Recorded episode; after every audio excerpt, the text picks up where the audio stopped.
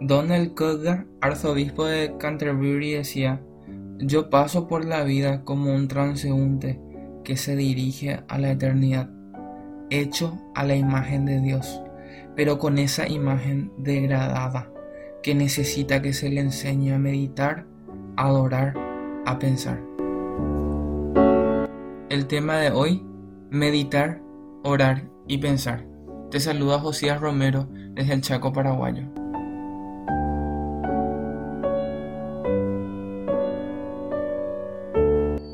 El autor Richard Foster menciona que la superficialidad es la maldición de nuestra era. Todo es superficial, es táctil, no es profundo. La doctrina de la satisfacción inmediata, según Foster, es el principal problema espiritual. El ser humano no está ahondando en su condición pecadora, en su condición apegada al materialismo. Pero yo te llamo hoy como hijo de Dios algo más profundo, a las disciplinas espirituales, a meditar, a orar y a pensar. Estas disciplinas que yo te quiero hablar, la de meditar, orar y pensar, eh, nos permiten colocarnos en el lugar correcto ante Dios, de tal modo que Él pueda transformarnos. El apóstol Pablo decía en Galatas 6:8, el que siembra para agradar a su naturaleza pecaminosa, de esa misma naturaleza cosechará destrucción. El que siembra para agradar al Espíritu, del Espíritu cosechará vida eterna. ¿A cuál de los dos estás dando más tiempo para sembrar? Dice este ejemplo Foster que el granjero no tiene la capacidad para producir granos, ¿verdad? Él no tiene el poder para eso. Lo único que puede hacer es proveer las correctas condiciones para que se produzca el grano. Él coloca la semilla en el terreno, donde las fuerzas naturales de la naturaleza se encargan de ella y el grano se produce. Así son las disciplinas espirituales. Son la manera de sembrar para el espíritu. Las, disciplinas constituyen el método de Dios para colocarnos en tierra. Ellas nos colocan en el sitio en el que Él puede obrar dentro de nosotros y transformarnos. No sé si estás entendiendo. En una frase lo resume así. Siempre tenemos que recordar que no es el sendero el que produce el cambio, pero el hecho de estar en Él nos coloca en el lugar en el que el cambio puede ocurrir.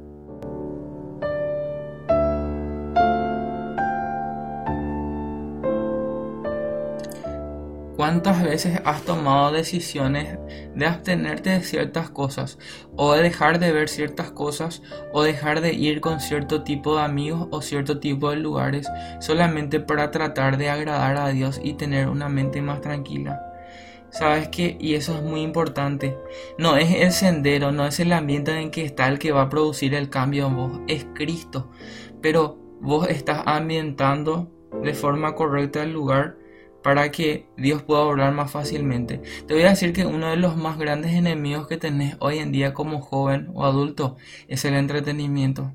Habiendo tantas series de Netflix, tantos documentales, tantas películas. De hecho que a mí me gusta ver mucho eso, pero yo sé bien que muchas veces esos o los videojuegos, la Xbox, el Play 5, lo que sea, son distracciones no de alguna forma malas, pero que me quitan el tiempo con Dios. ¿Por qué? Porque llenan mi mente de otra cosa.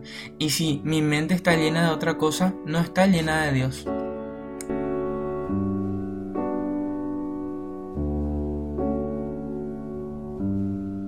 La primera que quiero hablarte es la de la meditación.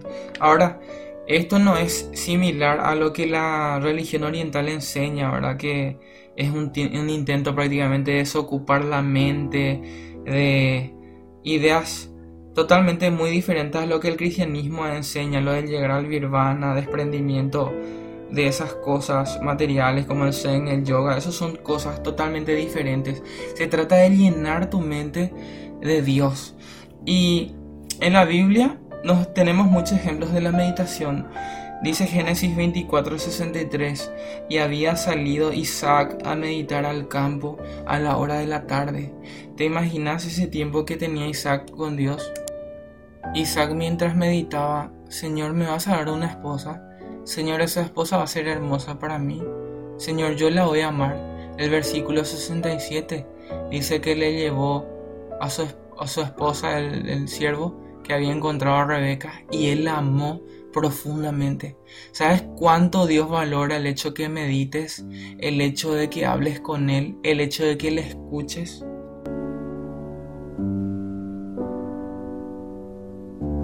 La meditación cristiana, en términos simples, es la capacidad de oír la voz de Dios y obedecer su palabra.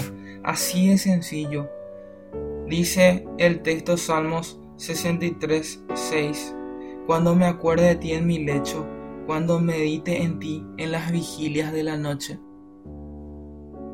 ¿Cuánto tiempo estás dejando de tus películas de noche para escuchar a Dios y oír su voz y obedecer lo que Él dice. El anciano sacerdote Eli sabía cómo escuchar a Dios y así ayudó al joven Samuel a conocer la palabra del Señor. Podrías leer eso en 1 Samuel 3.1. Elías pasó muchos días y noches en el desierto aprendiendo a discernir el silbo apacible y delicado de la voz de Jehová. Primera de Reyes 19, 9 al 18. Salmos 119, 148. Bienaventurado el varón, quien la ley del Señor se deleita y día y noche medita en ella. Ya hemos hablado de meditar, vamos a hablar de la segunda cosa, el orar. ¿Qué es el orar? Según Foster, este autor, orar es cambiar. La oración es la avenida principal que Dios usa para transformarnos. Santiago 4.3 dice, y cuando piden, no reciben porque piden con malas intenciones para satisfacer sus propias pasiones.